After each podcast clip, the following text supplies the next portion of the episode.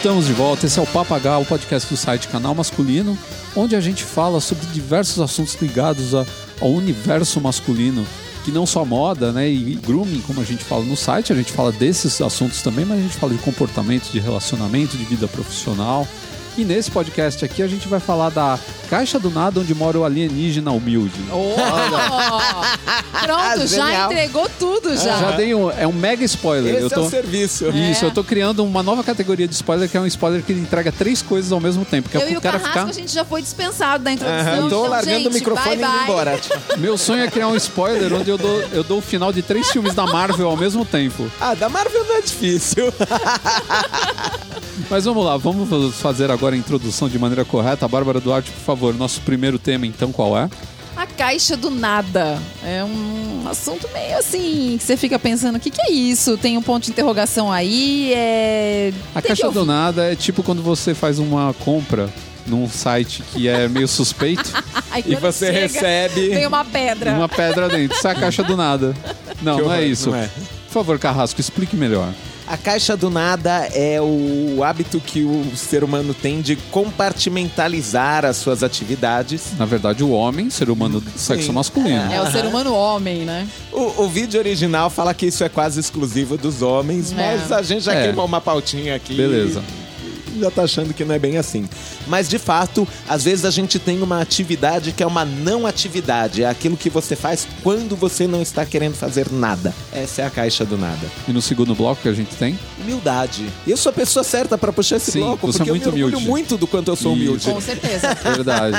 Quantas vezes nossos ouvintes já não tiveram que ouvir sobre as via- várias viagens para a Índia, para a Suíça. E do para nada vem esses França, assuntos. Para Nova York. Do nada, vem. Ah, mas Sim. vocês sabem que eu tava indo pra Los Angeles e conversei exatamente isso, Isso. com uma... Com a Xena. Olha lá, olha lá, gente. Conversou isso com a Xena porque o Carrasco encontrou A Xena, Xena na Holanda, É. em 1994. como se não bastasse.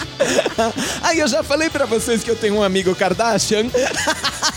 tem um amigo Kardashian. Pior é que é verdade. Então, vocês já perceberam como vai ser o segundo bloco. É. Saltando então essa questão da humildade, deixando o Carrasco um pouco de lado, a gente vai pro terceiro bloco, que é um bloco que faz tempo que a gente tá pra comentar esse assunto aqui, a gente fica postergando, mas finalmente nós vamos tocar nesse, nesse nervo exposto da sociedade, essa informação que o governo esconde das pessoas.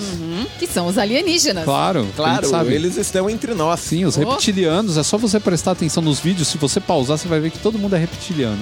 Todo a mundo tem está o, lá fora. o olhinho, ah, eu pensei que olho de Sauron. tem aqueles, aquelas mensagens subliminares não. igual da Jequiti. Não, é o olhinho. Na verdade, é um alienígena. Não, isso chama Silvio Santos, não é alienígena.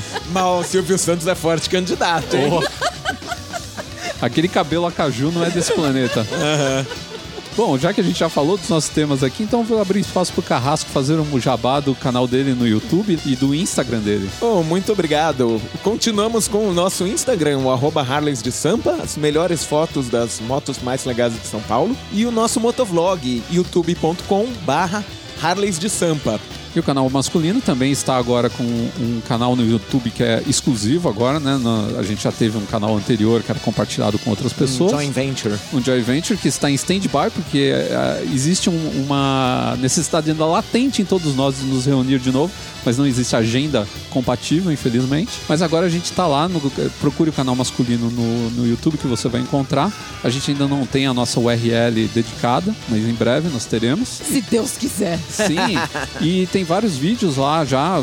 é, não sei quantos terão na, na data de lançamento desse podcast, mas a gente já tem vídeos falando sobre pirâmide do estilo, que a gente já falou aqui até por cima, mas lá tá bem explicado. A gente falando sobre comprar o primeiro terno. É, tem vários assuntos já bem interessantes lá. Eu quero que vocês conheçam, dê a sua opinião e assinem o nosso canal. E você também pode ter um patrono da elegância contribuindo com o nosso padrinho. padrim.com.br barra canal masculino. Lá você tem diversas opções de doações. De 1 a 35 reais. Olha, de um real realmente é bem simbólica, né? É bem simbólica. É bem simbólica, é. E você vai ter conteúdo... Não é porque tem a coxinha de um real aqui perto que a gente pode comprar. Ah, então tá, ó lá, tá Não já... é porque eu sou vegetariano, mas não sei se eu teria coragem de comer uma coxinha de um Ixi, eu real. mando brasa, amigão. Ah, e você vai ter algumas benesses que você vai ver lá elencada na nossa página do Padrim. Claro que se você doar só a coxinha, realmente não. O que você vai ter é o Ricardo comendo uma coxinha. E, exatamente. Ah, também tem a nossa playlist no Spotify. Faz tempo que eu não falo. estão no Spotify. Nossa, é mesmo. A playlist ainda meio esquecida. É, Papagá Original Soundtrack, OST. Procura lá que você vai encontrar todas as músicas que você ouve no final de cada um dos episódios do Papagá, do primeiro até hoje, você vai encontrar lá pra você ouvir. Já tá lá com mais de 250 seguidores, tá legal pra caramba. E olha, a gente, a gente sempre atualizando. de, de bandeja, assim, pro Spotify. É, né? tá vendo? O streaming cresce muito por nossa causa. A gente fala de Spotify, a gente fala de, de Amazon, a gente fala da Netflix, a gente ajuda esse pessoal porque eles precisam, né? São é, os coitados. Eles precisam, é. A gente não. Eles sim. Mas é isso aí, minha gente. Eu sou o Ricardo Terraz, editor do site Canal Masculino, e nós voltamos logo após a nossa vinheta. Moda, propósito, estilo, dicas, grooming, consumo, entretenimento, papo,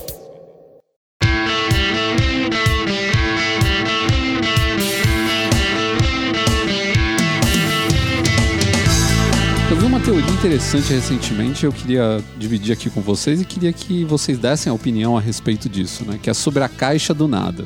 O nome já é interessante, né? Caixa do nada. Você fica imaginando alguma coisa.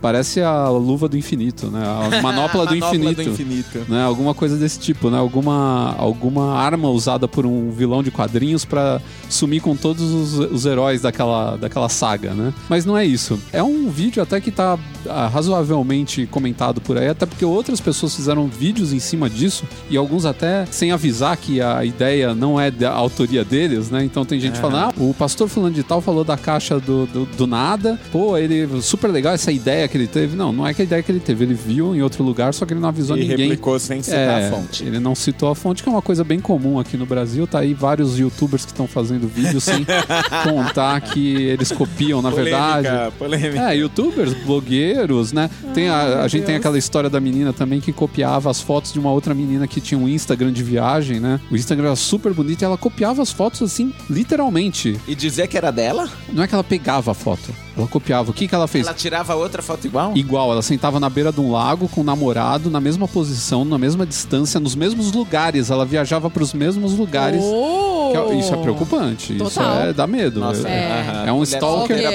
É um Oh, stalker de imagem. Ela stalkeia imagens, não stalkeia a pessoa, né? Então, mas enfim.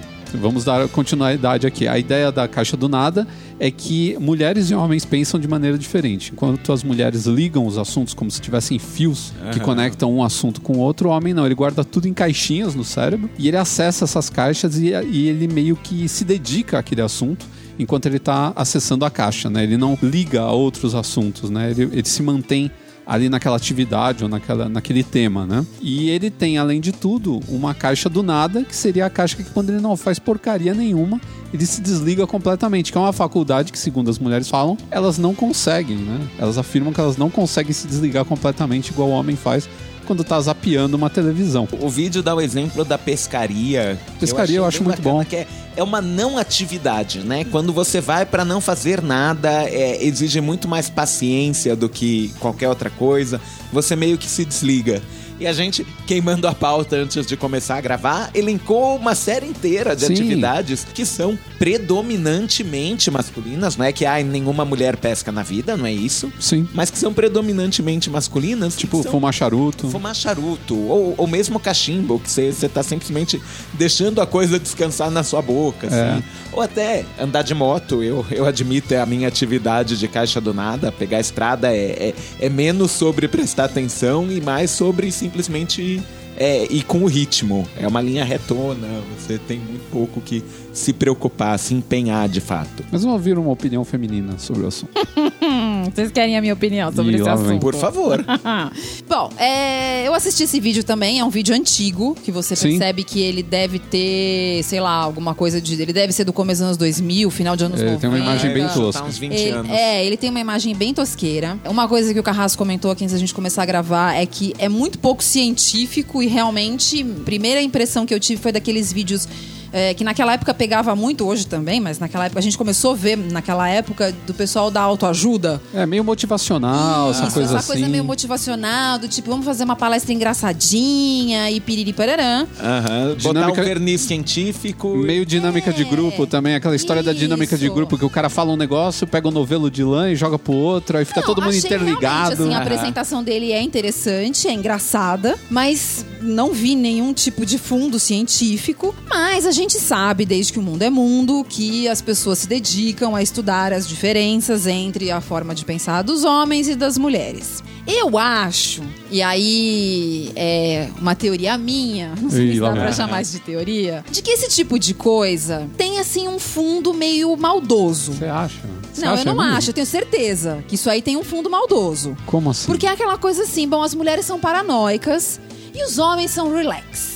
Porque, na verdade, uma hora ele fala isso. Ele fala que, ah, ah we simply don't care. Ah, a gente não se importa. A gente simplesmente e não cria se a importa. impressão de que não, e pra mulher tudo é. Pra mulher tudo importa. Pra mulher, a mulher é paranoica, a mulher é louca, a mulher. Eu nunca fui dessas manias de achar que mulher tá sendo sempre, por, por tudo que os homens fazem ou falam, a mulher tá sendo desmerecida ou está sendo colocada em segundo plano. Eu nunca tive essa, esse costume de pensar desse jeito. Porque eu acho que se você começar a demonizar assim.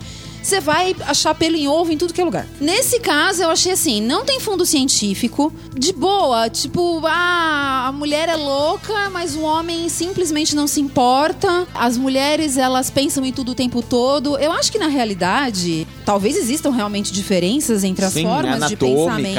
É, só deixar claro, só deixar claro que a gente não precisa. é, no caso aí você tá falando do vídeo. E a gente tem duas coisas, a gente tem o vídeo e tem o conceito que não é de todo errado, A caixa do nada. né? Tá, mas assim, é, voltando ao que eu tava dizendo antes, eu acho que você dizer que o homem simplesmente pensa desse jeito, eu vi depois num outro vídeo, seria uma das explicações. Do homem pensa desse jeito, ou ele tem um momento que ele não pensa, o que as mulheres não conseguem fazer, porque são hormônios. Não, aí também não. Sabe? Acho que hormonal é, é não uma, é. é. é uma forma simples de, expli- de explicar a coisa que, pra mim, é simplista demais. Eu até acho que hormônios, eles, eles são. Tem um peso. Sim, eles são importantes na vida de- dos homens e das mulheres, óbvio. A gente é mulher, a gente menstrua, é uma desgraça. Vou Isso acreditar no seu depoimento, porque nenhum de nós dois pode falar é, a então, respeito é uma disso. desgraça, né? Isso porque eu nem era daquelas pessoas que passava mais mal, como eu conheço muita gente. Eu acho que é muito simplista, sabe? É uma coisa muito fácil de você virar e falar: ah, mulheres e homens são assim porque são os hormônios. Então, Então, eles pensam aham. no nada e as mulheres ficam o tempo inteiro paranoicas. Assim, eu preciso dizer que o vídeo é, é- Eu também acho que ele é, é um bocadinho sexista. Ele simplifica a coisa com base no sexo. Mas eu não achei que ele fosse tão detrator.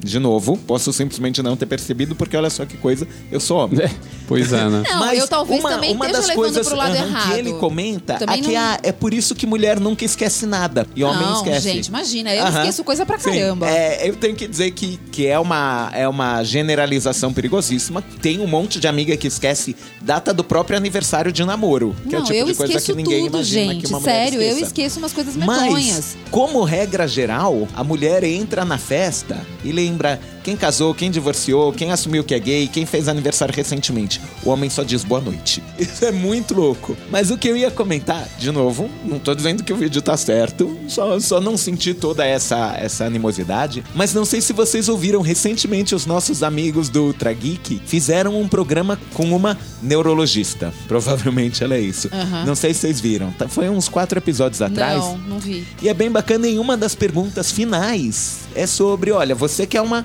estudiosa do cérebro humano, homens e mulheres pensam de jeitos diferentes? E a resposta dela foi muito curiosa, porque ela disse que, olha, sim, o, o modo como o cérebro do homem se comporta é diferente do modo que o cérebro da mulher se comporta, mas não, ele não difere tanto a ponto de dizer que é por isso que mulheres são de um jeito e homens são do outro. Muito disso não é natureza, não é nature, é nurture.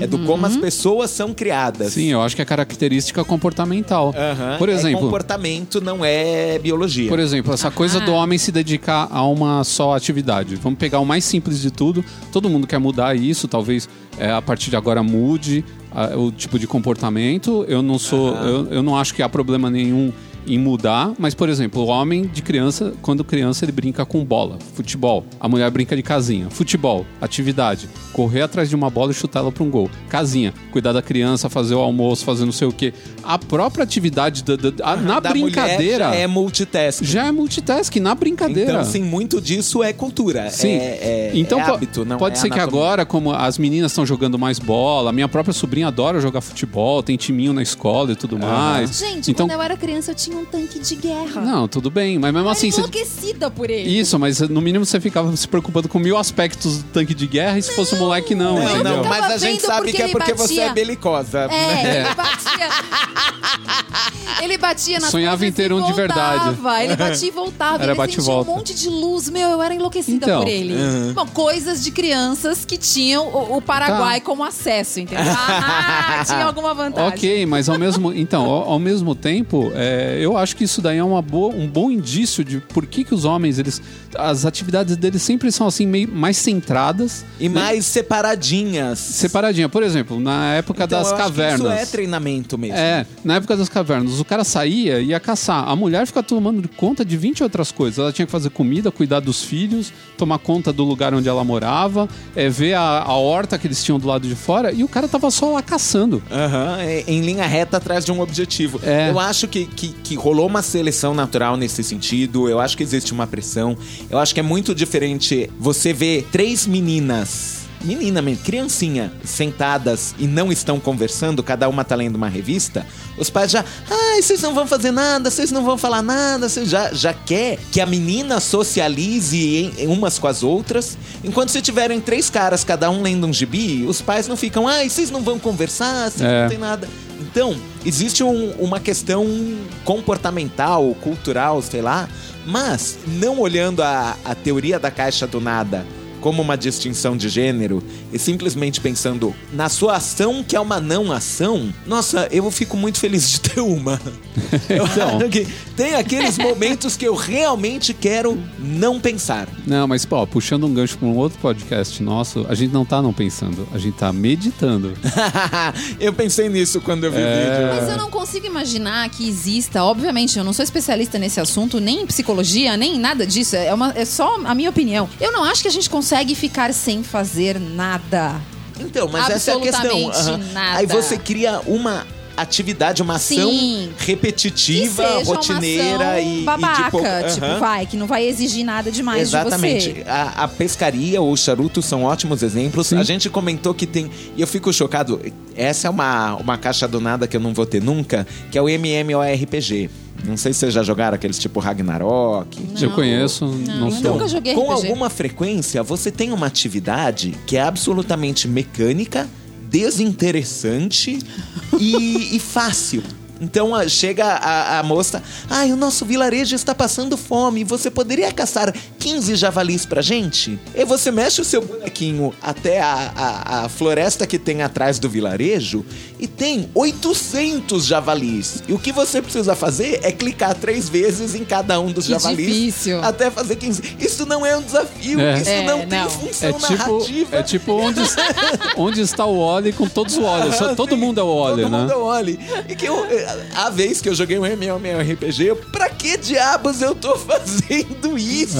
Então, é pra você não fazer nada. Então eu imagino que tenha muita gente jogando aí MMORPG como uma caixa do nada, como uma não atividade. E de novo, essa eu sei que é uma não atividade que afeta homens e mulheres. Tem mulher Ah, jogando eu não sei. Eu acho que se a gente for parar pra pensar, então, também tem as atividades que eu faço que eu- onde eu não penso. Por exemplo, enquanto eu lavo louça, enquanto eu passo roupa, enquanto eu me maquio. Eu não preciso pensar. Já são atividades rotineiras que eu faço Aham. já numa ordem que eu já tô acostumada a fazer e que eu não preciso ficar pensando muito. Mas você não faz isso por opção própria, você faz isso porque é uma obrigação. O homem, ele tem um momento, é o lazer dele, não Olha, fazer é o- nada. O quanto o meu você lazer- gosta de limpeza, É. eu até acho que ela tá no meio do caminho.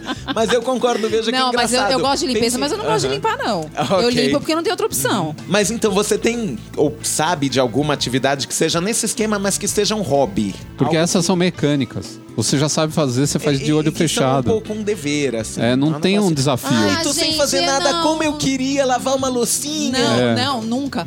Não, eu, assim, não, pra mim lazer é, é, é pensar. Não, não, não curto Aham, lazer, não fazer um- nada. Lazer pra mim, de não fazer, assim, aquela coisa de lazer bem fútil, inútil, é aquela coisa bem de mulher. É ir pro shopping comprar roupa. Eu achei que você fosse falar assistir novela. Não, eu detesto novela. Então, mas olha não. só como a- é uma atividade que tem vários passos. Você tem que ir até o shopping, escolher uma roupa, passar de loja Você em loja. prova. É, a experiência sensorial é muito diferente da ideia de que ai, o cara pescando. Não é porque eu sou vegetariano, mas eu acho que pescar é uma atividade Ah, assim. insuportável, é. Eu fico ima- ah, o- um tio avô meu morreu pescando, literalmente. assim. Teve Já um tava ataque velhinho, cardíaco e teve puf. um ataque cardíaco. Não, pior do que isso, como ele tava encostado. Tio avô, é, Ninguém acho que tio avô. percebeu. Ninguém percebeu. Tava lá em São Bernardo, acho que na represa Billings. Tava encostado na, na árvore com a, com a vara lá longe. Ficou lá. Ficou lá e ficou a tarde inteira, porque era tipo piquenique. Então, e ninguém percebeu. Ninguém percebeu. O, o chapéu abaixado, a, a, a- a vara de Gente, pescar que na jeito mão. bom de Caraca. morrer, hein? Foi, Sim, então. Parece um morto muito louco isso daí. Então, te- teve o seu revés Ah, é, é, dessas histórias que só na minha Só família. descobriram um mês depois, eles Então, levaram só ele pra descobriram Na hora casa. de ir embora. Então, eles já, já devia estar morto há, sei lá, horas. E a- rolou o rigor mortis, né? Ele já tava É. duro. Pra colocar no caixão. Nossa. Não é Essa história rola Nessa- na minha família. Nessa Tiveram posição. que quebrar joelho, tem que quebrar. É, tem pra que quebrar. esticar ele. E as mãos, eles simplesmente dobraram junto ao peito. E aí, na hora do velório, ela, ela só tava encostada, assim, na hora do velório. Alguém, justo quando alguém abaixou pra olhar o defunto, a mão voltou. Deu um tapa na cara do. Tava na cara da pessoa que tava indo se. Nossa, que velho Não cascudo. Que velho cascudo, até morto, Tava com a meu. mão junto ao peito, assim, levantou como se estivesse segurando a varinha. Nossa. Ainda bem que ninguém gritou, ele tá vivo. Imagina o susto, gente. Meu Deus. Ah, é por isso que eu não gosto de velório. Eu não gosto de Eu imagino a pessoa que tinha baixado pra dizer tchau assim, e tomou um soco. meu. Ô, caramba, não gostou de mim na vida e não gosta de mim na morte. Caraca. É nessas horas que você descobre o parente que gosta mesmo de você. Ele volta do além pra te dar um tapa na cara, meu. Então, mas é, é, a gente estava falando desse negócio da, da, ativi- da não atividade, né? E eu acho que isso que é a parte mais é, impressionante dessas coisas todas. É algo que não, geralmente não, não tem nenhuma parte física envolvida, né? Então você... Então ir no shopping não tá valendo? Não, e, Ah. e- Não, eu acho que ca- shopping caminhar é- também aham. não. Eu Caminhar acho que não é nem a questão do físico, mas muito a do sensorial. Assim, você ir no shopping, você tá processando um Sim, monte tem de um informação. estímulo sensorial. cor, tamanho, preço, etc e tal. O próprio shopping, né? Cheio de informação, de Ao passo placa, que a de... pesca, É, na É. pesca mesmo o realmente charuto, sabe? Não Cê- tem muita Quanto informação. muito você tá processando a informação do sabor. E mais nada, né? Ah, mas Cê depois quer- de um tempo, acho que liga o automático ali Aham. também, o cara Sim, vai O embora. sabor não vai ficar variando ao longo É. do charuto, assim. Ele começa chocolate e termina morango. Não, Pois é uma é. atividade pra ser tocada no stand-by. Então, e eu acho interessante como, como esse negócio da criação mesmo, das coisas que você faz na sua vida, eles influenciam no que você vai valorizar como atividade, né? Então, crianças que são expostas à música muito cedo eh, passam a gostar mais de música. Já foi comprovado também, não sei se isso daí foi, existe uma discordância, mas foi comprovado também que elas têm aptidão para aprender outras línguas, né? Porque desenvolve o, o ouvido um- musical, sim, né? um- um- Então uma tem- capacidade de perceber o som. É, e um dos, dos problemas até, eu não queria entrar num assunto muito pesado, mas o, o suicídio entre adolescentes ele acontece muito porque ele não tem o lombo frontal ainda totalmente formado. O adolescente ainda não consegue lidar com certas questões na Ai, adolescência. não é só o suicídio, tem tanta coisa que o Sim. adolescente ainda não é capaz mas esse é o de pior lidar. de todos, né? Muitas. Porque E o que ele é não pior, depois você fica velho e você continua não lidando. É, então, ele não consegue ver muito à frente na hora que, que acontece uma coisa ruim com Aham. ele. Então, tipo, não tem aquela coisa, ah, daqui uma semana vai estar tudo bem comigo. Pra ele, o mundo acabou ali no, no dia seguinte. Ah, e falando nisso, eu tava até ouvindo no rádio hoje de manhã. O pessoal tava comentando muito dessa história dos suicídios entre os adolescentes. Todo mundo fala, fala, não chega a nenhuma conclusão. Mas estavam comentando que saiu uma pesquisa recente agora, dizendo que o adolescente, ele não consegue ver um futuro promissor hoje. Então, Mas a gente não é adolescente e também não consegue ver, não. Exatamente. É, mas a gente não entra na Mas noia. a gente não entra na paranoia, né? Então, Quer dizer, sim. a gente já sabe lidar com ela, né? O motivo Mas o disso, adolescente segundo não. todo mundo diz, o motivo disso é isso que eu falei. Ele não o, tem uma parte. o lobo frontal ainda não está completamente não está tão completamente desenvolvido. É, isso desenvolvido. não comentaram. É, então, a formação de dessa manhã, parte do mas- cérebro ela é fundamental para isso. Curioso. Então, como a gente tá ainda, mesmo quando criança, ainda em toda essa formação do cérebro da gente, essas atividades elas vão definir o que a gente acha que é um uma recreação, o que é lazer, o que é trabalho e o que não é trabalho, né? Ai, sei então, lá, eu acho que eu sempre fui ligada na tomada, então, porque, meu. não, é porque criança- eu acho Não, que é diferente. Mas, olha, eu Parava. posso te dizer, eh, de novo, a, a pauta que a gente queimou antes de começar a gravar, eu acho que isso influencia muito o quanto você não desenvolveu o seu paladar. Percebe? Você tem um olfato super apurado e você nunca comeu muita fruta, nunca comeu muita É. verdura, nunca variou muito a comida. Então o seu paladar não acompanha o seu olfato. Ao passo que, ai, e aí parece, ai, sou melhor que você. Juro que não. Não me coloca na mesma, na mesma Ó lá, turma que o cara do. segundo bloco, hein? Lá vem o segundo bloco. Não, mas meu pai é, comprava muita fruta pra gente, inclusive aquelas frutas que criança não gosta, sabe? Que são ou muito azedas ou, ou, ou que amarram. Porque rolava um exercício de tipo, olha, identifica o- Gente, meus qual é o sabor viu? dessa, isso, isso, dessa isso, fruta. a culpa não foi deles. Ah, Eu me recusava a Você comer. que resistiu. É, mas. Mas assim, realmente, eu nunca, de paladar assim, eu realmente não sou tão boa. Mas de, de sentir cheiro, eu sinto cheiro muito Sim, fácil. isso é muito engraçado, porque é, Jesus, é é péssimo. praticamente o, o, o mesmo órgão. Muito do que a gente tem como paladar, na verdade, é olfato. Sim, a gente às vezes sente um cheiro e acha que aquilo pertence à comida, como Aham. sabor. E não é. Bom, é verdade. Eu fui uma vez numa, no lançamento de um perfume que tinha lixia Aham. na, na- E você não curte lixia, né? Não, e a menina passou um doce, era um por pessoa, e eram super poucas pessoas na. Não tinha como não comer, eu quase morri.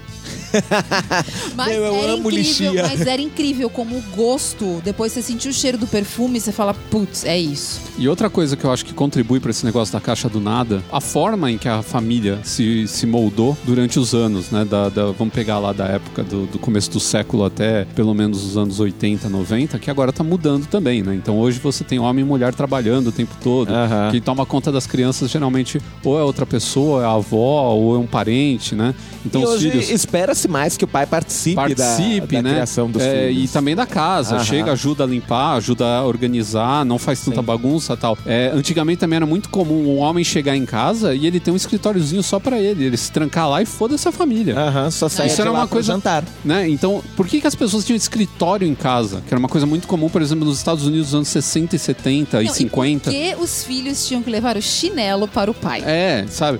Então é aquele negócio, você cria todo um ambiente propício pro cara ter a caixa do nada.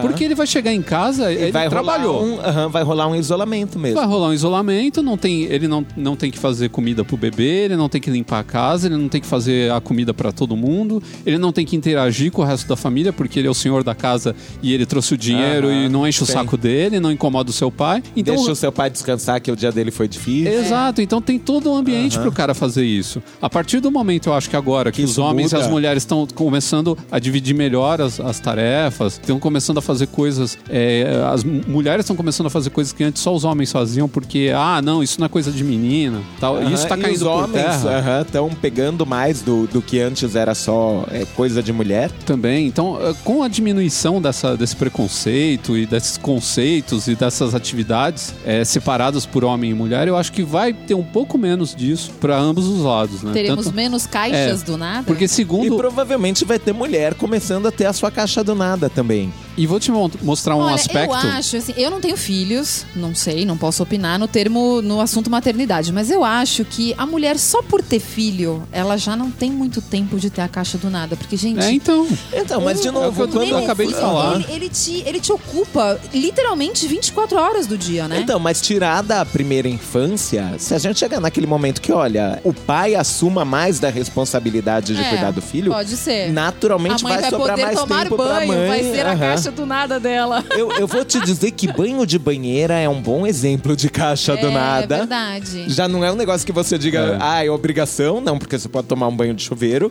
É uma não atividade É. que toma um bocado de tempo. Uhum. Eu só não digo que encaixa perfeitamente, porque o, o banho de banheiro é uma atividade bastante sensorial, né? Tem é, mas eu vou perfume, te tem falar temperatura. que quando eu tinha banheiro em casa. Inclusive, não- depende do que a pessoa faz na banheira, né, quando ficar sozinha. Bom, enfim, quando eu tinha banheiro em casa, Eu, eu. não acredito acredito que foi você que disse isso, não eu. Sei lá, né? Tô perdendo o posto de carrasco. né? Transmimento de pensação. Ah, desculpa. Na época, a gente ainda não tinha internet né, do jeito que a gente tem hoje. Que eu levaria o celular. Mas o que, que eu fazia? Eu levava a revista. Ah. Eu não consigo ficar sem fazer nada, gente. Não dá, não rola, não tem como. Então, mas aí tem a história lá de que a mulher pensa com fios ligando um assunto ao Ah, outro e tal. É, é, tipo uma teia de assuntos que ficam interligados e ela vai acessando Reza a lenda. todos, aham, todos ao homem- mesmo tempo. Homem tem mais neurônio, mulher tem mais sinapse. Isso. dizer, O cérebro são... Mas eu também acho isso daí um Eu pouco. não acredito muito É, nisso, então, não. eu É, acho isso é, daí eu um pouco questiono. contestável, porque o homem pega, por exemplo, quando junta eu, o Carrasco, o Tato e o Mauri conversando. A gente começa conversando de alhos e termina conversando em bugalhos que a gente mesmo não, sabe é. como que a gente chegou. Não, muito eu acho que é impossível. A gente Você- começa a eu ligar acho- um assunto A atrás do eu outro. Bando de comadre. Quer dizer, você vai falar de serrote a conversa inteira. A hora que encerrou o assunto serrote, É, então. acabou a conversa. Não, tem Não. cara que faz. Você vai falar de futebol. O cara passa a noite inteira falando do juiz Aham. que roubou o jogo e eu não Mas sei aí, como. pra mim, isso tem outro nome. É, isso é falta de repertório. Conteúdo. É, falta de repertório. Eu também acho. Exatamente. É, não, mas eu, eu tenho que dizer, isso é outra imagem. O mundo está mudando, amém. Mas se a gente for parar pra pensar nas nossas festinhas de criança, quando tinha aniversário do coleguinha dos 4, 5 anos, as mães ficavam todas numa rodinha e a conversa bombando e os pais saíam pra fumar ou simplesmente saíam e falavam uma ou outra coisa, um jogo de futebol aqui. Você não via os caras assim, um atropelando o outro, um conversando. E a maior prova de que isso tá mudando é que quando a gente se encontra, nós dois, o Tato e o Mauri, velho, é uma conversa de, de comadres. Sim. Um atropela o outro, um puxa um assunto, o outro puxa uma história, o outro fala que, de um amigo. tem hora que tem que ter um host ali pra ser intermediador, porque Agora você, você dando esse exemplo, eu voltei no tempo e vi Uhum. as festinhas das minhas, dos meus primos. Na minha família, todo mundo trabalhou com a mesma coisa. Praticamente trabalham até hoje. Todos Aham. trabalhavam. Todo mundo é blogueiro? Não. Não. Sim. Todo mundo Piadinha. trabalhou desde os anos 70 com piso. Começou lá no Aham. carpete, hoje estão todos no piso vinílico, tapetes e afins. Ok. Então juntava esse povo todo, os homens só falavam de trabalho, porque eles trabalhavam ou Juntos na mesma ou empresa, com a mesma coisa. ou com a mesma coisa, cada um na sua.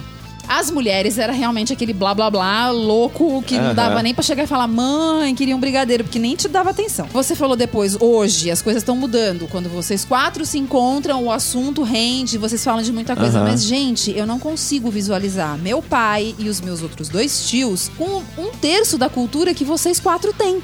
Ah, a gente sabe. Verdade. Não, eu tô sendo realista. Eu não tô, eu não tô nem pra diminuir ninguém, nem pra, pra, pra subestimar ninguém. É verdade. Eles, assim, eram pessoas que sabiam falar de futebol e sabiam falar do trabalho. Nenhum Então- deles pegava um livro de literatura, abria e lia. Nenhum deles. Ah, então, Assim- mas isso daí depende dos meios também e das pessoas. Meu pai, por exemplo, quando ele, ele tinha determinados amigos que quando, quando ele encontrava, era loucura. Os caras começavam a falar de. Então você tá vendo? Você tá de- já Então, corroborando de aham. novo essa teoria que a gente começou lá atrás.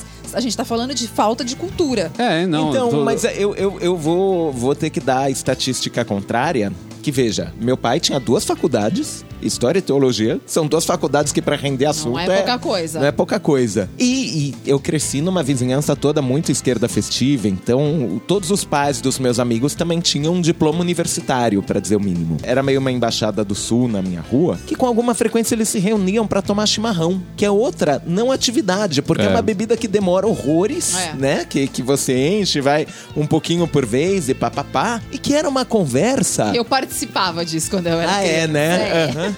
E que não era uma conversa animada, não era uma conversa articulada, era, era quase uma não conversa. Um futebolzinho aqui, uma politicazinha bem de leve ali. Ah, vocês vão viajar nas férias, mas num ritmo absolutamente diferente do da- das mães na cozinha, ou na sala, ou não estavam tomando chimarrão com os maridos. E de novo, não posso falar que fosse por falta de cultura ou por falta de assunto, porque todo mundo lá tinha conteúdo, era articulado. Mas aquele era um momento de caixa do nada. Assim, Bom. sentava todo mundo, às vezes na calçada, inclusive. Então, tudo que eu tenho a dizer é que eu não sei nada. Toda estatística vai ter um ponto pra cima, um ponto pra baixo, né?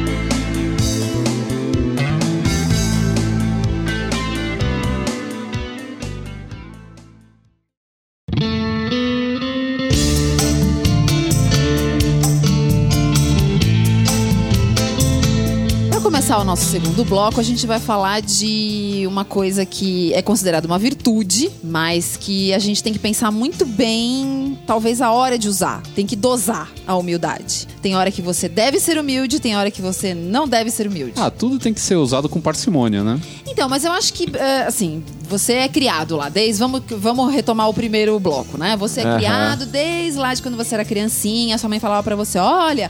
Não fica se gabando na frente das outras crianças que você ganhou um videogame. Olha que louco, né? Eu dos anos 80, a minha referência é o videogame. Na verdade, não queria atrair mal olhada, é isso. Então, um pouco é isso. É a, a premissa de que ah, se você não é humilde, se você tem um comportamento de vanglória. Então, um pouco é isso. Eu acho que tem essa premissa de que ah, se você não tem a virtude da humildade, se você fica se vangloriando e tal, você tá abrindo espaço para que aconteça alguma coisa ruim na sua vida. É, eu sei lá, mas eu acho que, independente disso, porque é bonito você ser humilde ou não, eu acho que essa coisa do. Tem momentos que você precisa se impor ou você precisa se valorizar. Para ser valorizado, aí eu acho que vem a dificuldade. Porque você fica com aquele sentimento do e agora? Eu deveria Sim. ser humilde, mas agora, se eu for humilde, eu vou tomar na cabeça. Ou eu Então- vou deixar que alguém ganhe o mérito pelo trabalho que eu fiz. É. Então, mas aí você tem o, o certo problema. Quando você não é humilde, você paga de nojento pros outros. É. Você tem que saber a hora de não ser Não, humilde. é muito e é muito difícil, difícil. é É, muito difícil. Aham. Por exemplo, Tem- mas hoje não vai acontecer mais isso porque. E aí nós estamos no segundo bloco, é hora de falar mal dos millennials. O bingo do papagaio, né? Eu espero que os millennials não fiquem chateados com a gente, que pra nós é muito divertido ficar. Aham, Eu acho improvável que eles não fiquem chateados. Desculpa. É muito bom colocar as coisas na Desculpem. conta, na conta deles, é muito bom. Galera do Imagine Juntas, amo vocês. É. Então por que que acontece é, disso de eu, falar dos millennials? Porque é é uma outra coisa que é uma característica comportamental, a gente tá falando muito disso hoje, mas é, hoje em dia você vê que eles não curtem muito a humildade. É só você pegar um currículo de um millennial ou você pegar as frases dos millennials na, no Facebook, né? Desse pessoal dessa idade. Por exemplo, você. Bom, no Facebook tá difícil, porque eles estão sumindo do Facebook. Ok, mas né? você pega uma pessoa mais velha, sempre quando fala alguma coisa de agradecimento, é agradecer a Deus tal. É, É. sempre essa coisa meio. É. Estou agradecendo uma força maior. É. O que eu estou agradecendo nem eu sei. É, com certeza. O pessoal mais novo, quando eles agradecem, não vou falar milênio, vou pessoal, a galera mais nova, quando eles agradecem, eles sempre agradecem uma conquista que eles tiveram. Então, na verdade, o agradecimento tá lá pra mostrar que eles conquistaram alguma coisa, entendeu? Aquele hashtag gratidão, na verdade, é usado pra falar assim: olha, gente, aquilo Consegui. lá consegui. Pau no cu de vocês. Hashtag entendeu? Mas- gratidão é muito zoado. Então, Mas assim, é, até onde isso é tão ruim? Então, eu acho é- escroto pra caralho. Você fica Não, toda eu- hora. Calma, não, não, vamos não. lá. Exatamente. Toda hora é uma coisa. Assim, Se você consegue alguma coisa que você, pô, lutou pra caramba por aquilo, ou passou meses juntando dinheiro pra Ah, conseguir meu, mas, alguma ó, coisa. mas na boa, então coloca no seu currículo, mas não fica se vangloriando nas redes sociais que é coisa de babaca. Assim, eu. É. Vocês sabem, eu sempre trabalho com a premissa aristotélica de que a virtude é o ponto de equilíbrio entre dois vícios. Então, uma pessoa não pode nem ser covarde, nem ser Corajosa temerário. demais. Isso, Aham. na verdade, é o princípio do Sr. Miyagi, né? Ou seu karatê bom ou seu karatê ruim. Seu karatê mais ou menos te esmagam que nem uva. Eu- até onde eu entendi é o contrário. contrário. Do Sr. Miyagi. É o contrário. Mas, assim, sempre Eu confio muito premissa- mais no Sr. Miyagi do que em Aristóteles. Justo, é um páreo duro, é um páreo duro. muito. Mas, voltando ao, ao caso concreto, eu acho que sim, até a melhor das condutas, quando ela é praticada demais, quando ela é praticada sem limites, ela vira uma conduta ruim. É. Então eu acho que você não pode ser tão humilde a ponto de que isso acabe com o seu amor próprio. Que você se sinta um cidadão de segunda classe, que você se sinta um bosta, que você acha que todo mundo tá fazendo um favor de te aturar. Mas- Mas você também não pode é, não exercer a humildade de jeito nenhum, que você se torne profissional em dar tapinha nas próprias costas. Tudo que você fala é mostrando o quanto você é bom, o quanto você é foda, o quanto você acertou, o quanto você fez. Eu sempre parto da premissa que o melhor elogio é o que outra pessoa faz de você. É. Não o que você fez de você mesmo. É, Exato. com certeza. Até porque se você é bom em alguma coisa, se você fez alguma coisa boa, Aham. as pessoas à sua volta vão reconhecer. Podem, ah, talvez, não te dizer na cara, Sim. mas vão reconhecer. E é, é- Que é o que faz no final do Karate Kid, depois de levar um chute na cara. Que ir de novo. Isso, o. o- o bingo do papagaio. Não, eu tô usando o Karate Kid porque o Karate Kid é um exemplo de vida. Entendeu? Então no final. No final, Manjo. o nosso amigo, o, o nosso querido ator Billy Zabka, ele fala para o Karate Kid: Você é legal, Daniel. Você é legal e dá o, e dá o, o troféu lá, pra ele. Reconheceu. Re-. Ele reconheceu. Não foi, ele não ficou batendo no peito e gritando, eu sou foda. Entendeu? Ele foi reconhecido. Mesmo que o cara que apanhou dele nunca teria feito isso na vida real, essa cena não tem o mínimo sentido. Mas tudo Ah, bem. É, é meio redentora, eu, eu também não gosto Mas ao dela. mesmo tempo, é aquele negócio. Em momento algum, ele fala que ele é o fodão. As Sim. outras pessoas falam. E aí que tá o valor da coisa. É que assim, é, vocês sabem, eu, eu sou funcionário público. É um lugar onde muito da equipe é formada por recomendação. Então é natural que eu dê valor ao, ao feedback de terceiros. Assim, aquela ideia de, de, claro, você entrevista a pessoa, mas você colhe aquela quem trabalhou com a pessoa pra saber se ela. O chefe e é eu uma pessoa subordinado. trabalhável, né? Aham. Porque tem gente que não Sim. dá. E ao mesmo tempo, que veja, eu sou o primeiro a admitir que isso não é garantido, isso não é justo. A gente vê um monte de gente que porque é humilde demais, ou porque não tem muito trato social, não faz muito o, o, o próprio marketing, acaba trabalhando um bocado e É. ficando pra trás. Eu Então, é isso que eu acho É. a parte difícil. Eu sempre tive dificuldade com essa coisa de fazer o meu próprio marketing. Porque você sempre fica naquele limite entre falar assim, nossa, como você é foda, e às vezes você não é. Porque eu acho que pra ser, pra você bater no peito e falar, meu, eu sou foda, você tem que ter certeza que você é.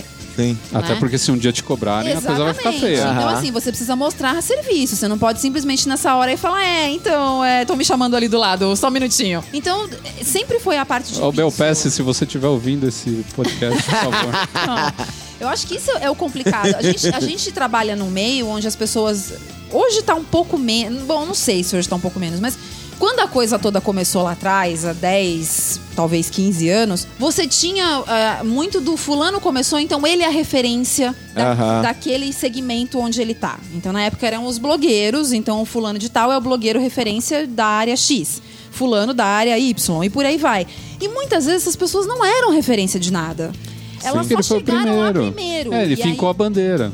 Então, mas isso não significa que você é fodão. Não. Significa que você foi o primeiro. Você tava só lá no Aham. começo. Exatamente. Então, eu acho que essa Mas até é a- aí é os, os dinossauros estavam lá no começo, ó. Não E- tem ninguém deu hoje no que aí. deu. Não, isso é verdade, né? Os que sobraram viraram galinhas. Né? É, mais ou menos. Você vê como a vida O dá mundo dá voltas, voltas, né? queridinha. tá, mas eh, se eu, se eu penso num, num, num conselho prático, como chamar pra si o seu mérito sem perder a humildade, eu costumo medir se a pessoa está falando de si ou do trabalho que ela fez. Então, uma coisa é o sujeito dizer que é foda. A outra coisa é ele dizer, instituir uma rotina que está sendo usada até agora e melhorou em tantos por cento a quantidade de Inclusive o cara dá dados concretos do que Exato. ele fez pra não ficar aquela coisa de tipo, ah, então, e agora Na eles- minha mão vai funcionar. É, a Por última, quê? a última empresa que eu trabalhei, agora eles estão riquíssimos por minha causa. Sabe? É, Eu ah, porque eu pobre, tava lá, mas- enfeitava. É, Motivei todo mundo, É, só o- me tiraram Eu acho lá. que uma coisa importante é você não ser humilde ao ponto de você parecer passivo. Parecer um cara que não vai pra cima dos seus objetivos. Porque você, ao não reconhecer, por exemplo, uma conquista sua. Dá a impressão que você tá largando aquilo pro lado e deixando Aham. quieto, sabe? Ao não falar que você fez algo de, de legal no momento em que é necessário que você mostre é, a, sua, a sua capacidade, pode dar essa, essa impressão de que você é um cara meio passivo, que você não tá nem aí pra nada, você fez, Sim. mas que se dane. É, isso pra mim não, não importa, isso pra mim não tem valor nenhum, né? Então você não pode passar muito essa imagem. Mas também se é aquele cara, eu não vou poder, não, putz, não posso citar nomes aqui.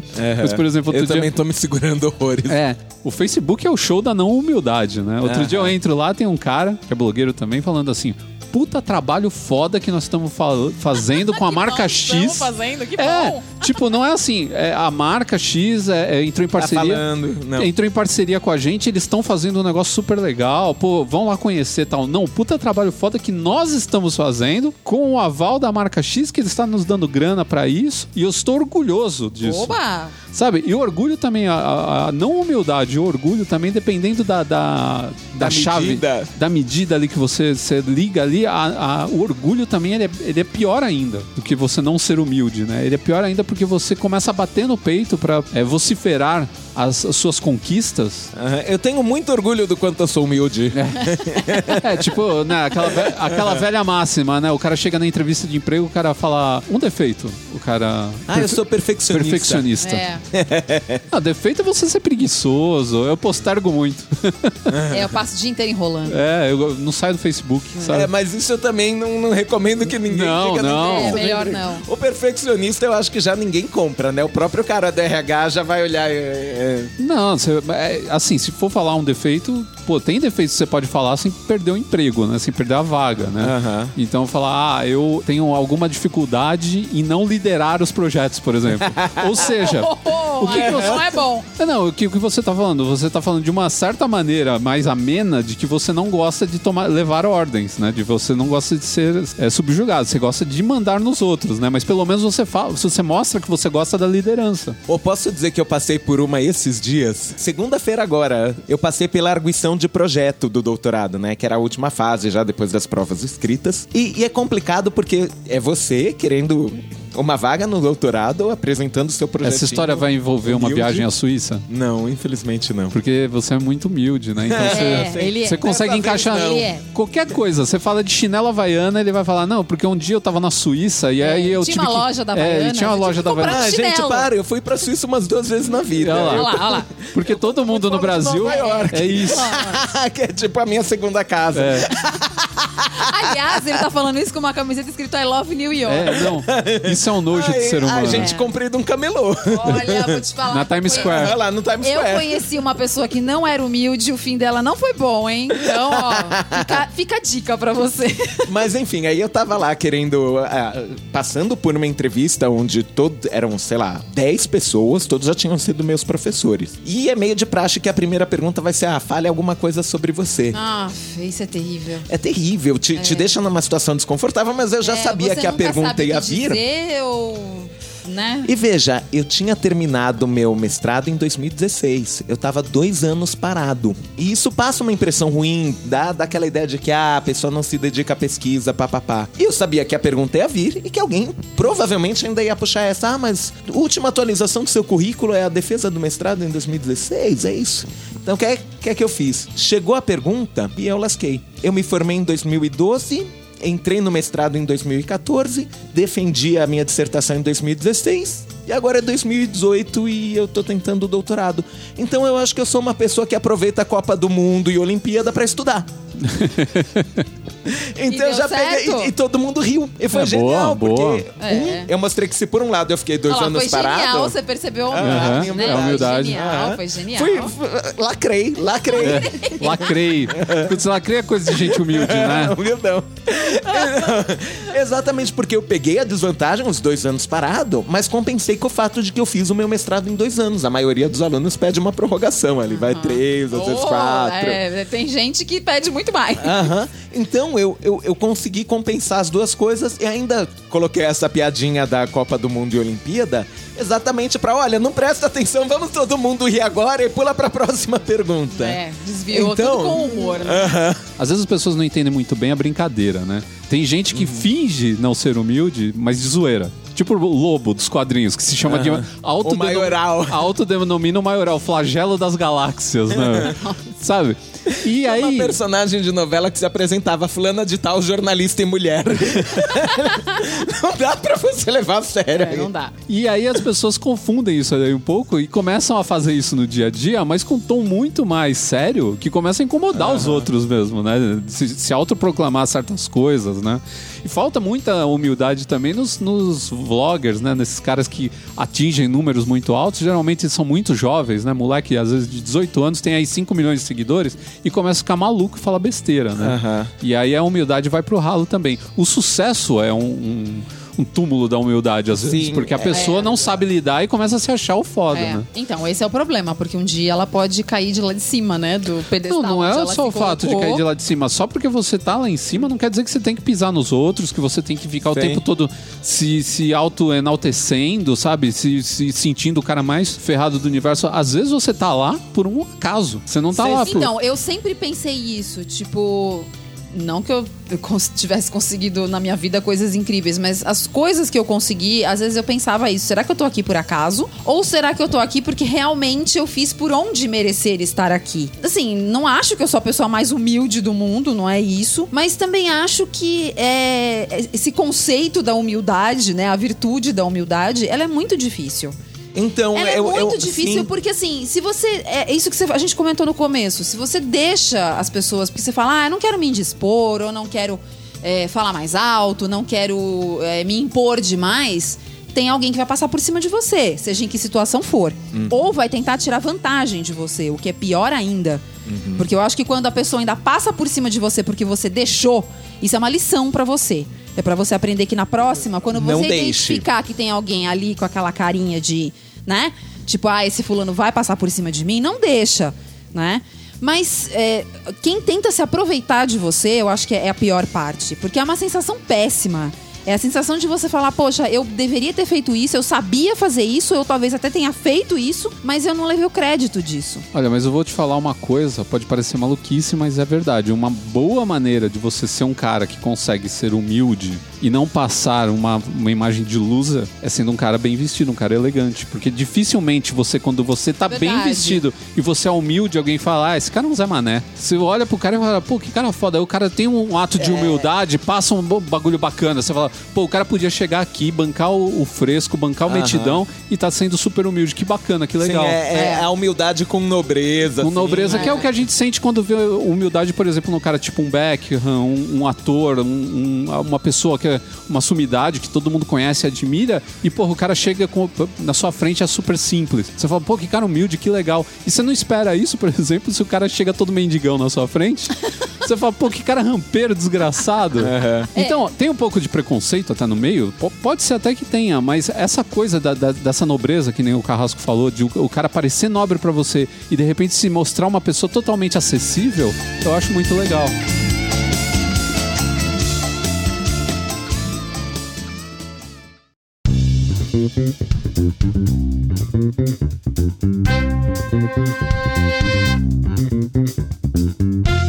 É uma pauta que eu já tava querendo trazer faz um tempão. A gente chegou a conversar dela nos esquentas e nos esfrias do, do Papo H. eu acho que valia a pena a gente falar sobre alienígenas. Do passado? Do passado, do presente, do futuro e da ficção. Partindo por premissa, eu acho que, que qualquer pessoa com, com a cabeça razoavelmente aberta acredita na possibilidade da existência de alienígenas. Sim. Assim, vamos pensar, o universo é infinito, É, ou pelo talvez, menos muito, né? muito grande. Pouco provável que só um planeta nesse universo absolutamente infinito tenha desenvolvido vida e Uhum. vida inteligente. Mas aí a gente vai no contraponto e calma. Acreditar na possibilidade de vida alienígena não significa acreditar no ET Bilu. Pô, você falou, é eu ia falar do ET Bilu. É o meu ET preferido. Ele é muito cativante, aquela vozinha. Adoro ET Bilu.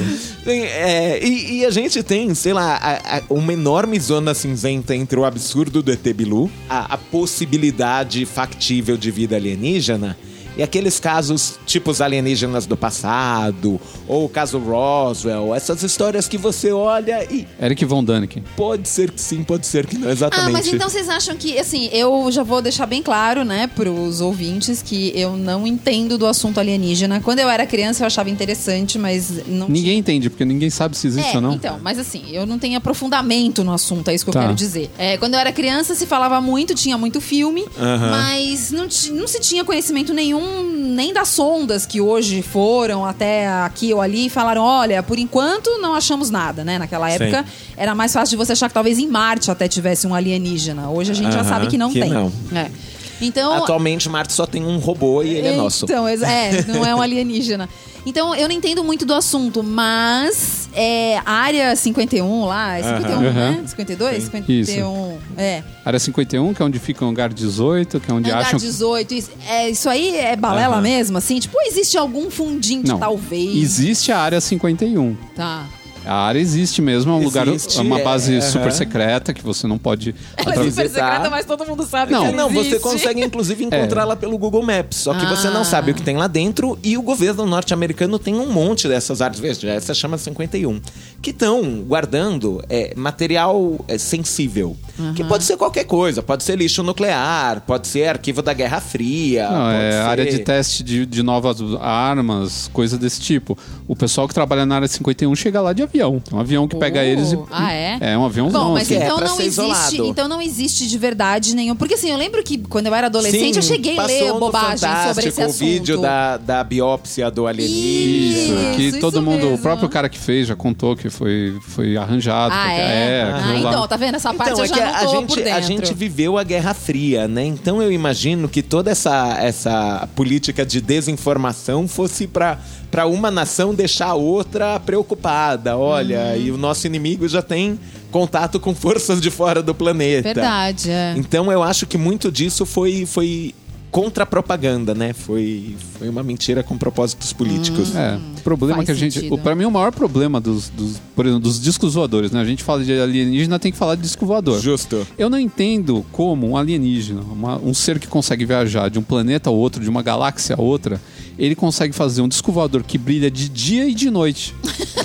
é pra ser visto bem. É, tipo. Não, não passar despercebido. Tipo, é, qualquer dispositivo de, de camuflagem, nada, né? Isso eles nunca pensaram em desenvolver, Não tem né? por Pois quê? é. Não, é, a, de dia vai ser de metal, vai brilhar no céu, e de noite vai ser luz saindo pra tudo quanto é lado. que é pro pessoal. Ou eles são trolls, né? Eles falam, ah, ó, tamo na Terra, liga a luz aí, que é pra o pessoal ficar maluco mesmo.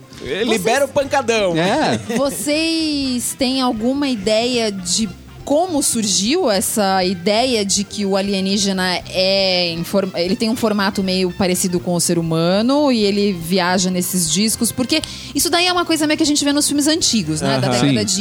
de o quê? 30, 50, 40? aham. Não, Então, voltei demais. A, a 50? 50. 50, A década é- de 50 foi o grande auge dos filmes de, de o que a extraterrestre. gente chamava de horror atômico. Horror atômico. Então, Horror- antes disso não se falava muito de alienígena, né? Não, não. É... Muito pouco. Tem- se falava, mas casos. e não tinha ainda essa coisa que é massificada, que é tipo, ah, é o ET Grey baixinho. É, cada um achava que era de um jeito. Então, cada pessoa que você fala, ah, eu encontrei com alienígena. Ah, como é que ele era? Era enorme, verde, de Mas- cabelo Mas loiro. o padrão humanoide era bastante frequente. Era porque a gente não tem imaginação pra imagina pra saber como é um alienígena. Então, quando a gente mente, porque 90% dos casos são mentira, 99, menos 90. 99,9 são mentira, a gente mente algo que é próximo da nossa imaginação. Nos anos 60, muitos dos alienígenas que eram reportados lembravam alienígenas de série de televisão. Muitas naves que eram, eram desenhadas pelo pessoal. Ah, eu vi, deixa eu desenhar aqui pra você ver o que, que é. Você pegava depois você colocava do lado de uma revista de, em quadrinho e via que tinha uma nave bem parecida.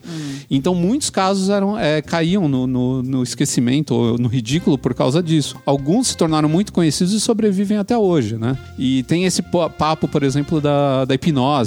Ah, vamos hipnotizar para ver Que o a que, que pessoa vai aconteceu. lembrar que ela Mas, foi abduzida. Isso. O próprio cara que hipnotiza, se ele começar a levar a pessoa a acreditar que aquilo é verdade, a Aham, pessoa vai vira começar... uma sugestão. Vira uma sugestão e aquilo entra na narrativa e o cara conta aquilo como se fosse verdade. É, Lembrando aliás, de... aliás, esse é um outro assunto que eu nunca entendi direito, esse Sim. papo de hipnose. Não, a hipnose não é um Calma, negócio muito Guardaremos aceito. para um É, próximo é, papagaio. É, eu, eu nunca- curto. Dá- dá pra é, falar sobre legal isso. também, mas não tenho subsídio. Mas o grande problema da hipnose é esse: você pode levar o cara a acreditar que alguma coisa aconteceu a ponto dele dar detalhes absurdos da coisa. Ah, Acham que ah, nós somos visitados pelos reticulianos. Os reticulianos eles ficam numa, numa estrela que chama Zeta, Re- Retícula. Zeta Reticuli. E tudo isso porque um dia uma mulher falou que foi abduzida e ela viu um mapa estelar na parede. E como você tava, é, ela estava sob hipnose, ela conseguiu fazer o desenho com grande exatidão. E os caras transportaram aquilo para um outro. pra um- é, que parte do universo teria que estar olhando para a nossa galáxia? Né? Que parte da galáxia. identificar. Pra identificar- pra ter aquela perspectiva. Aquela perspectiva das estrelas. E aí chegaram à conclusão que é aquela, aquela estrela. Genial. Né? Então é. Quem quer acredita até no que duvida, né? Então, Pois é, é, assim. então. Então. eles chegaram nessa conclusão. Mas muito disso, assim, é especulação. Já tem gente que fala que esse, esse mapa que eles pegaram aí não é confiável de maneira nenhuma. Tem muita coisa em cima disso. E eu acho que, o, voltando à questão do aspecto humanoide do, do alienígena, eu penso que a gente tem Um, o instinto natural do humano de se ver em todas as coisas. Sim, Então isso é muito louco. A gente olha pra uma tomada e vê dois olhos e uma boquinha. sim. Assim, é, é, é natural. A gente vê a, a asa da borboleta e vê dois olhos na, na mancha Isso, da isso chama da pareidolia. Exato. É, era, o, era o que eu ia falar. então, aí, quando você cria alguma coisa, você imediatamente coloca a feição humana nela. Sim, que é uma- um dispositivo do nosso cérebro que quer reconhecer padrões conhecidos para se sentir em casa. É tipo a história de você olhar para a nuvem e ver Isso, formatos. então- é um Não, é só uma nuvem. É, mas o cérebro tá o tempo inteiro fazendo isso. Quando você olha pro ladrilho do chão e você vê um rosto, você vê um bicho. É o cérebro tentando entrar, é, é, encontrar padrões reconhecíveis dentro de padrões que são irreconhecíveis, padrões caóticos. Então, você vê na água, às vezes no fogo, no céu, nas nuvens, no, num desenho, numa textura. Sim, você chutou uma, um, um negócio de areia, já ficou um rastro e você começa a identificar o rosto de Jesus Cristo. E torrada com a cara de Com a Jesus cara de Cristo. Jesus Cristo, das minhas favoritas. Mas a outra questão é que sim, veja, é, o horror atômico, né, bombou nos anos 50, que foi o grande momento que a televisão se tornou a maior mídia do mundo. Então a gente teve muito filme de ficção científica, muita série que mostravam alienígena caindo na Terra, ou Tem o- alguém o sendo Dia em que a Terra Parou, tem o é dia um que a Terra parou. Tem, tinha vários episódios do Além da Imaginação com alienígena. E aí, você precisa fantasiar, né? Maquiar um, um ator humano pra parecer alienígena. Então vamos E, usar aham, a feição, E o orçamento né? é, é É. apertadinho. E não então põe uma tinha- orelha Não, e pontuda. não- também não tinha efeito especial, né? Sim, Então, não tinha CGI, é, não é. tinha muita coisa. E até hoje com CGI continuam os, os humanoides, né? Porque a gente quer reconhecer algo. Pra você se ligar a um personagem, é mais fácil se o Aham. personagem te lembrar uma Pra a sua você desenvolver empatia. você empatia, né? que- Então até hoje com CGI, mesmo assim, eles parecem humanos. Não, porque, para gente, pra pensar. falar em ET funcionou, hein? Funcionou. Funcionou, Não, e mais, aqui mas veja, filme aham. é E até fofíssimo. hoje a gente tem Guardiões da Galáxia, que tudo bem, é uma adaptação num quadrinho, não poderia fugir. E todos os personagens são humanoides. Sim, o Groot. Até, até aquele que é uma árvore, É, é, parece uma árvore humanoide. É verdade, ele tem cara. Né? Aham, tem cara, tem, tem dois braços, duas pernas, é, tem boca, a árvore É. tem boca, velho.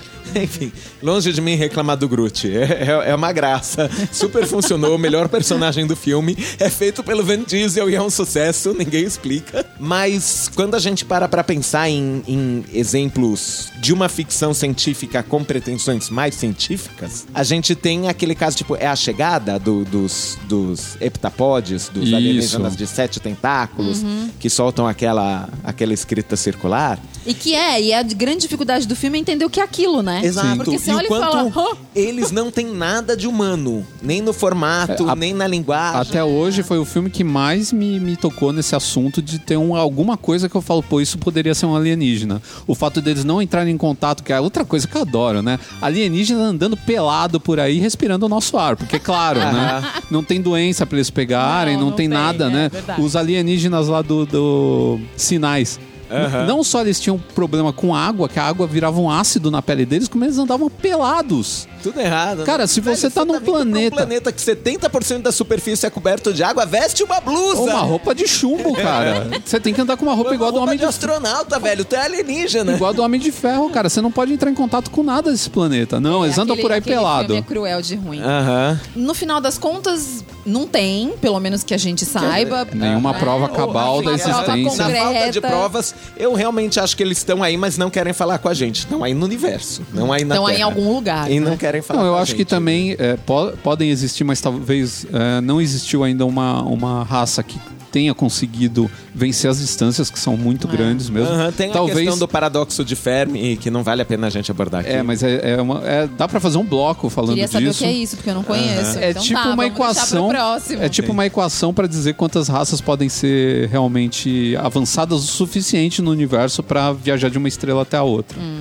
Tem a história da grande régua que diz que é, até uma, uma raça se tornar suficientemente é, tecnológica para viajar de uma estrela até a outra, a ela chance pode dela ter se auto-extinguido é, numa guerra numa é guerra ou se, se poluído o ar ou feito Hum. alguma coisa que destruiu a- o, o próprio ou foi atingida por um meteoro o planeta tava naquele período de vir um meteoro e destruir tudo que nem já teve aqui na Sim, Terra. Não, e o quantas vezes a gente, de novo, na Guerra Fria, já passou na beira de um holocausto holocausto nuclear, que a gente sabia que tinha União Soviética e Estados Unidos empilhando bomba atômica uma em cima da outra, e se um espirrasse, o outro apertava o botão. É, a É. gente já passou raspando aqui também várias vezes. Talvez não- se não fosse. ah, Um, um bom corpo diplomático ali no É, meio, já a gente podia tinha ter tudo ido acabado embora. o mundo embora. antes de ter chegado na Lua. É, e é muita coisa, né? Você pode ter um vírus que pode se desenvolver e destruir toda uma hum- humanidade. Então, de um plateuminto, né? De um, de um ser é, de poucas células, até chegar num ser desenvolvido que nem um ser humano, inteligente o suficiente para fazer uma viagem que vai vencer milhares e milha- milhares, trilhões de quilômetros. É. Né? Milhões de anos-luz. Então, essa. É, são, são medidas de tempo Então, e de distância que são absurdas. De né? repente, tudo isso, o universo já fez isso para um não tomar contato com o outro.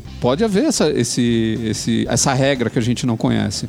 As árvores, quando elas crescem, as- os galhos, eles não tocam na da vizinha. Eles não tocam na da vizinha para não passar doença de uma árvore para outra, não passar parasita de uma Ah, árvore então você para já outra. tá querendo dizer que existe uma mãe natureza que não é só a nossa mãe natureza. Pode ser É uma, uma mãe universal. é uma cósmica. mãe natureza que, meu, pega tipo, ah, tudo. não vamos misturar as coisas, vamos deixar esse pessoal todo separado aí, porque senão vai É. dar porcaria. E, e num- numa perspectiva muito mais maquiavélica, eu acho que era o Stephen Hawking que falava que, por favor, parem de ficar mandando mensagem de rádio pro, pro universo, Aham. dizendo: Oi, nós somos os terráqueos, nós estamos aqui. Que se uma raça conseguir escutar e vir pra cá, ela já é, por definição, mais avançada É. tecnologicamente que a gente. O que é que eles vão fazer? Nos escravizar. Provavelmente. Vão ser os europeus chegando na América. Então, por favor, não avisa, porque se alguém for chegar, é melhor que não chegue. É, eu sempre pensei isso, mas eu nunca fui Stephen Hawking, então a minha, a Também minha não tenho ideia certeza a- se foi ele. A minha ideia não foi muito adiante, mas sempre pensei isso também. Falava, gente, pra que deixar essa coisa toda flutuando por aí? Que nem tem a história lá daquela cápsula que tem um disco não sei de quem e- e o filme não sei do que. Pra quê? Ué, pra dar um caminho pros caras E virem é aqui que- conquistar quem, a gente. Quem me garante. É, sim, e quem me garante que os caras vão ter a nossa tecnologia atrasada daquela época de ter um toca-disco, de ter, sei lá. Ah, mas- Sim, é, eu, eu, eu acho toca-disco. E tem, tem uns casos piores ainda, né? A gente falou no último episódio, é. O, o cara me faz um pendrive na esperança de que a nave alienígena vai ter uma entrada USB? Como assim? Se até a Apple já não usa mais isso, né? Imagina Olha, os aliens. entrada USB eu não sei, mas essa, essa tomada de três pinos aí não vai ter nem a pau. Nunca, só a gente.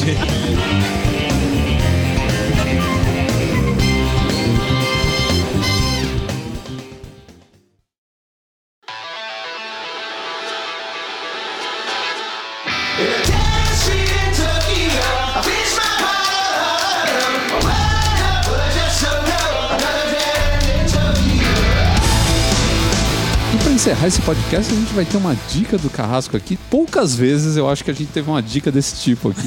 É, ela é curiosa, ela é uma dica curiosa. Porque ela tem a sua dose de puxa-saquismo, porque é um- ele vai, vai dar uma, uma dica Mas de um amigo não é desprovido dele. de mérito. Não é desprovido de mérito, exatamente. Por favor. Eu tenho um amigo que tem um canal de YouTube onde ele grava só ukulele covers de, Olha de músicas. isso, gente. Eu já lembro do Tá Dando Onda lá, sei lá, Isso. porque tinha lá o...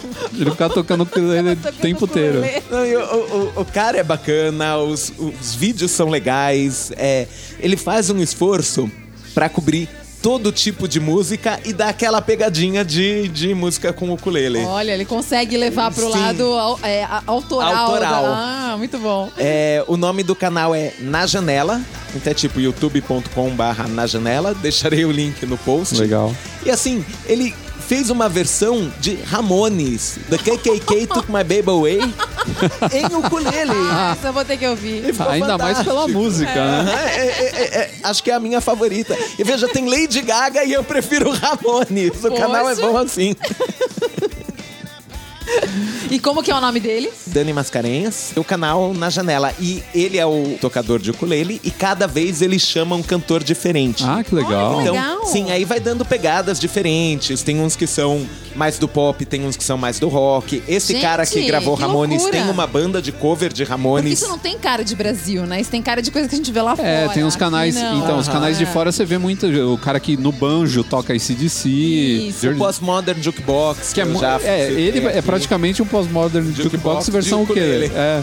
E aqui no Brasil tem um pouco menos, né? Tem alguns caras também que estão fazendo isso daí, mas é mais difícil de ficar conhecido. É, o YouTube Brasil, é uma luta, música, né? No Brasil, Aham. música tá muito sofrido, É, né? se você Sim. faz porcaria aqui, se você toma banho de Nutella, no mesmo dia você tem um É. milhão de seguidores. Mas é. o, o cara que tá batalhando, músico que é e tudo músico, mais. que trabalha com a coisa, É. que é produtor. Tem talento, aí Aham, não rola. Tá sofrido.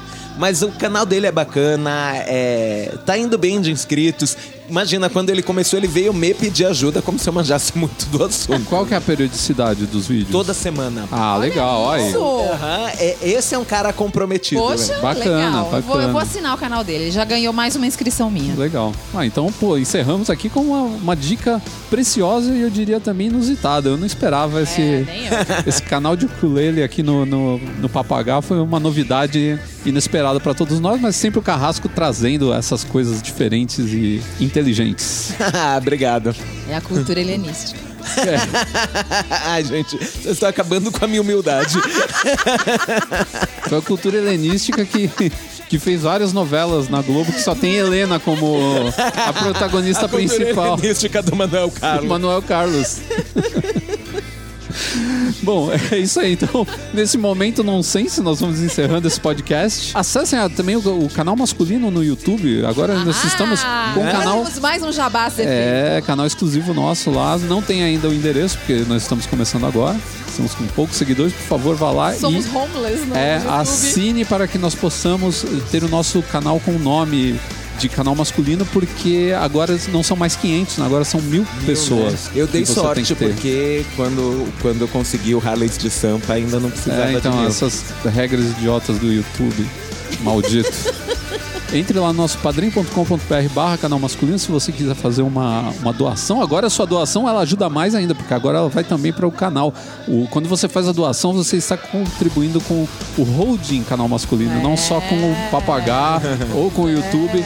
Tá tudo lá entrando na, na conta para você e é um caminho muito mais próximo do céu do que você ficar por aí fazendo qualquer outra coisa idiota. Eu tenho certeza. Acessando a sua caixa do nada. É, eu tenho certeza que forças superiores vão levar em consideração que você ajudou a transformar o canal masculino num sucesso maior ainda. Muito obrigado a todos, inclusive que estão relacionados lá na nossa lista de padrinhos. Nós estamos muito felizes com as contribuições que vocês estão dando. Bom, é isso, minha gente. Vamos encerrar finalmente esse papo H. Um abraço a todos e até o próximo. Tchau. Tchau, tchau.